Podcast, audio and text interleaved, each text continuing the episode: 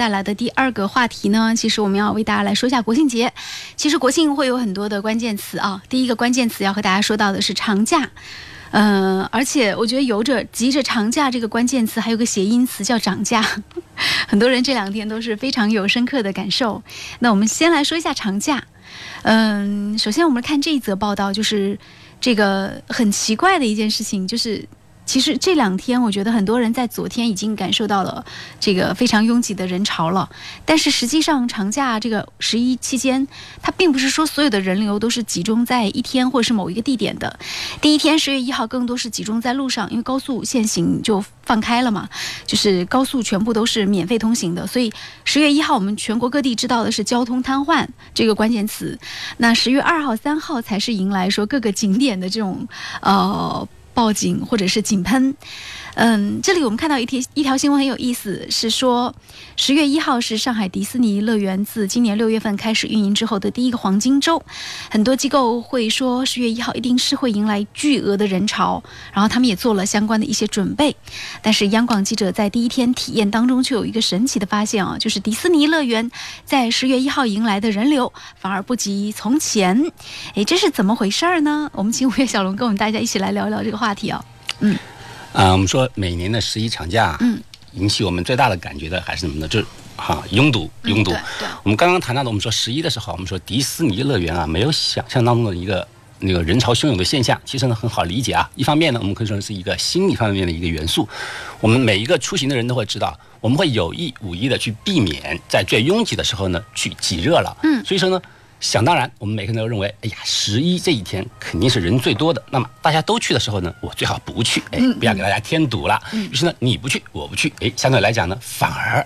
都没人去了。哎，你说到这个，我想到就是上海迪士尼。其实我们十月一号那天去园博的时候，感觉人也很少。是这样的。然后就感觉哎，人很少啊，都到处都是很好停车，然后也没有交通管制，感觉很很爽。可是昨天咱们去黄石园博的时候，已经开始进行交通管制了。啊，对，这个跟我们黄石这两天的那个天气也有关系啊。我们说十月一号和二号的时候呢，稍微我们说晴中还带点小雨。对。所以呢，因为有雨的关系，又因为是十月一号第一天，很多人呢就刻意的去避开了这个日期，反而你。如果去十一的时候呢，你真正发现啊，咦，反而不拥挤了，哎，因为大家都没有想去添堵，反而就不堵了。对，但是十一那天我们看到那个就是全国航拍的那个交通的现象，是很很吓人的。这就是我们刚刚谈到第二个原因啊，是吧？第一个呢，我们说是心理原因，就是说你不添堵，我不添堵，大家都不去堵。然后第二个问题呢是什么样呢？就是一个客观原因，就限制于怎么样？我们的人流量了。因为我们说。十月一号，我们可以看到很多，只要谈到交通，或者是在我们的那个微信朋友圈里面，更多的说到就是一个拥堵。我们说，所谓的高速公路上，可以说一望无际的拥堵的车，大家你我他不在。不在景区里面，指说什么啊？就是在去景区的路上。嗯，所以那时候我看朋友圈里有人就说，希望有一架飞机哈，能够直接从这个高速，呃，上空飞过去，只有头顶是稍微空闲一点的。对啊，所以说我们刚刚谈到那个迪士尼啊，这两天呢就逐渐的就恢复了一个正常状态啊。嗯，我们说还是十月一号那一天确认，就是说比较幸运了啊。对他们谈的时候，本来来讲迪士尼的那个每一个那个游乐设备啊，等两个小时需要等待的，对不对？对。平常周末的时候都需要等待两个小时以上。对，可是呢，十月一号那一天呢，竟然只要排十分钟。我们说这样的一个。黄金待遇啊，的确是连平常周末的上海本地人都没有享受到的。对啊，上海本地人也觉得很惊诧呀。然后迪士尼，我觉得那天应该说整个安保啊，然后服务啊，也是做的很到位的。其实说到除了迪士尼之外，我们看到有一个地方就是杭州。嗯。杭州在今年那个 G 二零峰会之后，我就觉得特别火，非常的火。嗯，对。有很多人在 G 二零之后就组团去杭州，然后今年十一又变成一个。呃，预计堵，然后真的必然堵的一个景区。我们看到十月二号人家上传的一张图片哦，它也不是传的十一二号开始堵，十月二号开始。二号的时候，整个断桥上全都是人头。我们看到那个保安就在那里协调，就是怕人掉下去。所以就是，嗯，有一些预计当中会堵的景点，它实际也开始在堵。我们说可以，整个我们说我们说中国里面啊，可以有具有代表性质的一些景点呢，我们说数一数二的。想来想去还是那么多，嗯，尤其是我们说，嗯，我们说杭州啊，在 G 二零里面，不仅仅是它作为一个主会场，还有我们说，那个当天晚上那一场非常，就是说非常漂亮的一个，对对对对，一个晚会，对不对？就再一次啊，再一次把那个杭州的整个人文景点的元素啊，拔高了一个，到了一个世界的档次。嗯嗯，显然呢，那也是一个完完整整，相当于是一个哎宣传片了，在央视里面播放的一个旅游宣传片了。嗯当然呢，我们说有意无意的，更多人希望能够去杭州啊，亲自去哎游一游，对体会一下我们说的这种世界性质的一个风景。嗯。哎，如果说杭州呢，只是说大家堵在断桥上，接下来我们要说到这个景点就是很恐怖了。它不仅是堵在这个景区里，而且根本就回不去了。在华山，昨天的一件事情，昨天晚上二十三点四十五分，呃，华山风景区。官方微博发布了一则消息，说由于华山的主峰受到八到九级大风天气的影响，导致西线的索道停止运营，景区出现部分滞留的旅客。我们看到这个图片抛出来的，就是呃新华网上抛出来图片，包括凤凰网有登，就是其实都是昨天晚上的图片，很恐怖。在晚上大概十点到十一点左右，还有很多人，呃，穿着这是一次性雨衣吗？然后还拿着手机。就是坐在那个景区的入口的那个蛇形蛇形镇这个地方，然后挤在一个隧道里，这应该是华山里面的一个隧道，因为有八到九级大风，所以游客就下不去山了。你怎么看这样的一些现象的这种发生？哎，我们说看到这个新闻，就是说华山的主峰啊是八到九级大风，那个风太大了，所以呢影响到缆车的运行，就是安全原因啊，所以呢就临时的中断了缆车。嗯，其实呢我比较对这个新闻更加关注的就是什么呀？就是这个新闻，我们说由华山的一个官方微博发布的。嗯，这个发布的时间，我却更加感兴趣啊。嗯，它是在半夜的十一点四十五分的时候。对，昨天晚上的十一点四十五分的时候发布这条新闻的。我感兴趣就是啊，他这个新闻没有在白天发，而是在半夜的时候发，这说明什么样啊？就说整个华山景区在深更半夜的时候，竟然还是游人如织，是多么可怕的一件事情啊！因为下不去啊，可是为什么他不早一点去发这个预警，让大家不要上呢？就是说，我们刚从刚才新闻里面嗯说到现在，说的最多的就是一个拥堵。我们说，无论怎么样的一个景点，无论你的一个后备的设施有多么的好，对不对？但是我们中国人实在太多了，包括我们刚刚谈到的第一天的那个高速的拥堵啊。嗯我们说谁都知道，中国的基础设施啊，实际上在整个世界上面相对来讲是一个非常完善的，尤其是高速铁路，还有那个高铁。可是这么宽敞的高速铁路都可以变成一个巨大的停车场。嗯，高速公路。对对对，高速公路可以变成一个巨大的停车场。你可以想象，就是忽然而来的那个忽然喷发的那个人流量是有多么大。就是由于我们长久以来，我们说，哎，长假，还有不能够错峰出行等等原因啊，导致着我们一年以来长久以来的想要那个旅游的一个愿望，必须既依靠几个黄金假来一次性的那个哎，释放出来，释放出来。那么你也去，我也去，这么多人，你可以想象的就是，整个全世界不可能有任何一个景点能够一次性的接受这么多的中国游客忽然的涌入。哎，但是我觉得有一点很很神奇的地方哈，就是我们看到是十一的时候，中国有这种消息，咱们国内，但是好像很难看到说国外，比如说日本，嗯，呃，就是呃欧欧美一些国家，嗯嗯嗯。包括欧洲各国等等，就出现这样的，就是说人特别特别多，然后就挤得不行，然后路都堵了不行，拥堵，就是那其实。国外应该也有很多人喜欢出去玩，而且外国人更喜欢就是到处玩。嗯为什么他的这种呃新闻会相对来说会少一些？诶，首先来讲，就是说还是一个人数的一个基数的问题啊。嗯我们说现在大家都知道啊，中国人人口实在是太多了。嗯相对来讲呢，欧美的一个那个他的自我的一个人数相对比较少。嗯嗯嗯哎，它比较少的话呢，如果他们热爱旅游，这么多少量的人口基数，然后呢散发到整个世界的话呢，相对来讲他们的拥堵比较少。然后就是说呢，还有限于就是说，如果是欧洲那边，他们虽然热爱旅游啊，但是他们本土、他们的那个国土的面积也不大。所以他们的旅游呢，有时候呢会比较少的时间，他们周末的时候呢就能够达成一个很简单一个旅游计划。我们大家都知道啊，有人说欧洲，我们说坐一个那个火车的话，它可以穿过五六个国家。嗯啊，对不对？就是这个样。他们国土面积相对较少，这是一个原因。还有就是呢，他们并没有完全的依赖依赖于我们我们中国的这种长假的一个体制。因为我们现在的休假的那个模式啊，相对来讲还是比较的一个单调的。我们说除了长假以外，我们说很难有机会去请到一个时间相对长的一个假日。嗯虽然我们都知道，我们说嗯有那个公休假，休对嗯公休假，这么一个情况存在。但是实际上呢，很多的单位和企业里面呢是很少能够休到公休的，嗯，懂了。尤其是一些像民企，对对对对对，因为像这样既给你薪水，又能够又能够让你去休那么长假的一个机会，我们说很多私人老板是很不愿意做到的一件事情。所以呢，很多时候这个长假呢，那个公休假就成为一个名存实亡的一个情况。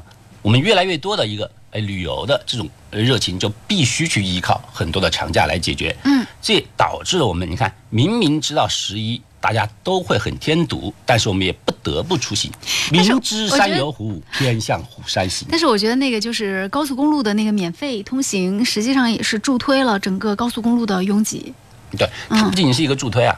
我们说这个高速公路，我们实际上是用很多我们说我们自己纳税人的钱去那个建造的。那么呢，我们在需要度假的时候呢，把它实行一个免费机制，这也是一种互利互惠，对不对？本来就是我们自己那个纳税人的资金去建造的，嗯，同时呢，也是一个变相的去推动旅游行业，让它赚钱，让它扶持我们整个国家经济的一个手段。嗯，好的，我们来听一首歌，羽泉开往春天的地铁，待会儿回来。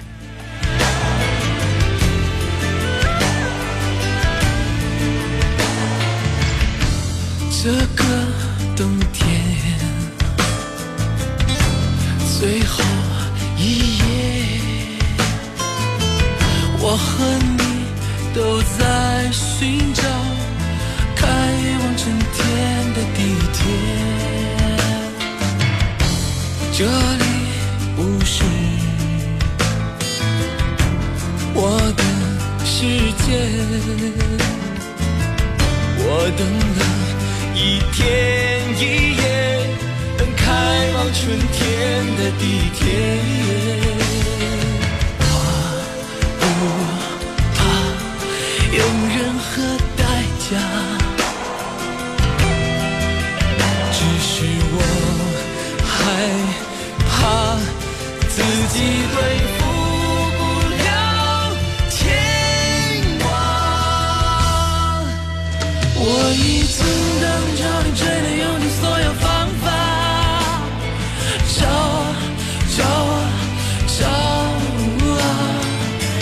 是爱了恨了分了合了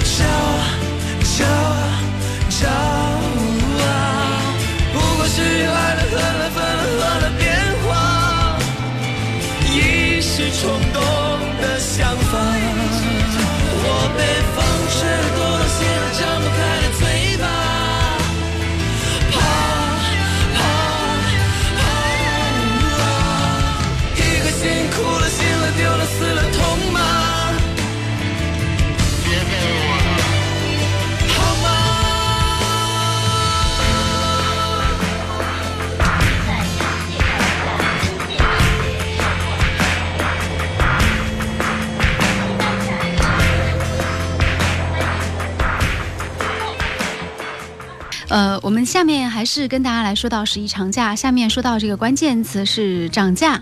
不过在说涨价之前，想跟大家分享一条这个刚刚发生的新闻，就是呃，今天看到有一条新闻很有意思，是说史上最短命的五 A 级景区神龙峡位于重庆啊，火速升 A 摘牌之后又火速复出。这个五 A 级景区，它是应该说它整个也就是零九年十二月二十八号才打打造建设的，但是呢。呃，因为环境卫生、秩序等问题，然后呢是二零一六年的八月就被国家旅游局摘牌了。呃，随着中国人越来越喜欢去旅行了，所以我们看到各种各样的景区要不断的在升 A，不断的升升升升级。但是呢，其实还是呃挺高兴，就是有一些景区会被摘牌，他会告诉你说你做的不好就是要摘你的牌。但是，嗯，我觉得很多景区不断的升 A，它其实也是有另外一个目的，就是为了涨价。嗯，对而。且在十一黄金周的时候尤其明显。我们很多景区，比如九寨沟啊等等，它都会有淡季跟旺季的这种门票价格不一样。呃，今年就是我们刚刚看到那个新华网有一则报道，就是全国超过十个省份的景区，今年就启动了价格上调，而且呢还有。园中园的变相涨价、公示期缩水、超幅度涨价等等一些违规的问题，违规问题特别多啊。啊，对啊，嗯就我们刚刚谈到的一样，我们说，哎，涨价主要我们必须要找一个那个那个理由啊，怎么能够涨价呢？升 A 吧。哎，对，升 A 啊，就是说，哎，首先就是说，我的这个景区啊，档次已经不一样了。嗯，那么就好像酒店一样，我们说，呃，四星级、五星级，星级不一样，的对，嗯价格当然是不同的。所以我们刚刚看到了，刚刚谈的那个最短命的一个嗯五星级景区，对不对？他用最快的时间违规将自己的四星涨到五星，最好的最大的一个原因就是说，哎，我可以涨价了。嗯，哎，当然我们看到，不仅仅是刚刚我们谈到那个景区啊，越来越多的景区啊，就纷纷的在上调自己的一个价格。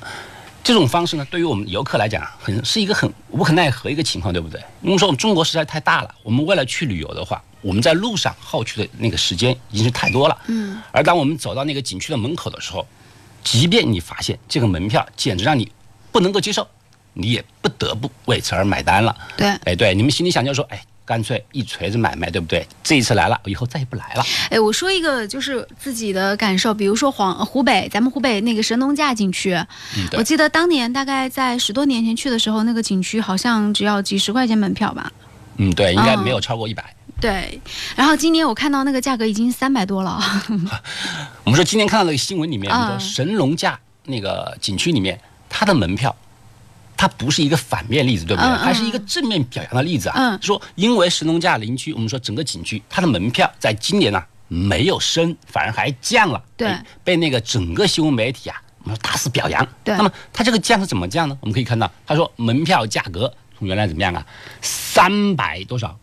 呃，门票价格以前是这个三百多，然后降到了两百九十九。对，从三百多降到两百九十九。嗯其实两百九十九跟三百有什么区别对，还受到了一个全国媒体的一个呃普通的一个一个一个表扬。因为我特别不喜欢这种门票在玩这种，比如说九十九的这种猫腻。你明明就是差不多两百块，然后你非要说一百九十九，你明明三百块，你说两百九十九，好像说你在两百那个梯队里站着，实际上有什么区别呢？对，实际上我们去了那个神农架，我们说嗯旅游，我们说湖北人可能应该去的蛮多啊。对，它更多的是一个一个自然一个景点啊。嗯嗯说在整个一个自然景点里面，门票价格已经涨到了三百以上，我说简直是一个很难以想象的一件关事情啊。键它只是一个大门票的价格，你有没有想过说在里面其实还有很多门票，就是进山的门票价格。对啊，这是很难以想象。嗯你想象一下，如果你一家哎三口到神农架去旅游的话，嗯，那么最简单的一个门票价格就是一千块钱。对，再不算去你来回的一个交通费用，你可以想象是我们现在旅游成本实在是太高了。所以就很多那个就是旅行社他报团的话，反而那个价格就报的比较低。所以，我我觉得很奇怪的一点就是，很多旅行社它组团的话，它那个价格好像没有那么高，就他拿的是团队的价格。对，这个这个里面实际上一方面我们可以体现出来是怎么样呢？就是说景区的门票的确是一个虚高的。嗯，为什么你旅行社里面你去报名的时候，你可以看到一个相对一个低廉的一个价格？嗯，这说明怎么样呢？它只要能够让你来的话。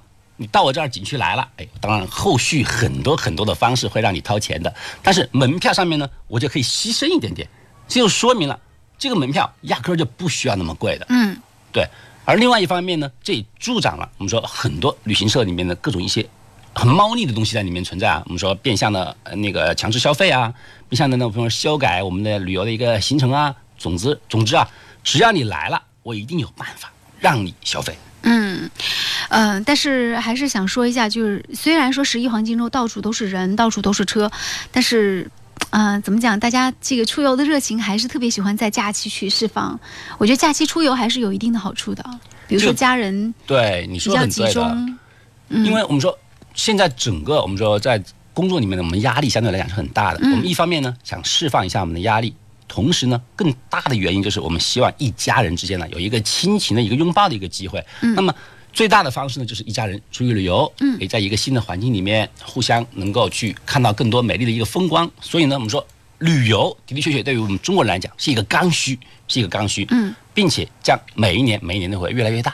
这也导致了我们说，哎，我们的很多旅游景点啦越来越多，很多旅游的兴趣越来越大。所以啊，在这个旅游行业，我们真的急需要一个规范和更强力的一个监管。你们千万不能够让这种刚性的一个需求受到损伤，因为它不仅仅损伤的是中国旅游的一个市场，更多的是我们维护亲情的这么一个机会。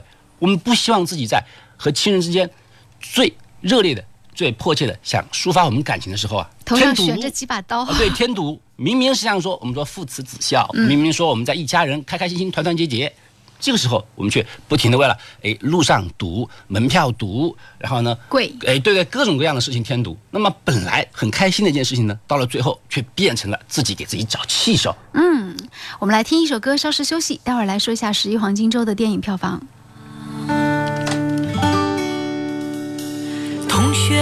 结婚啦，有的还添了娃。满月酒的那天，我也喝醉啦。你的梦很大，只有北京装得下。经过这些年漂泊，也该累了吧？你在北京还好吗？是否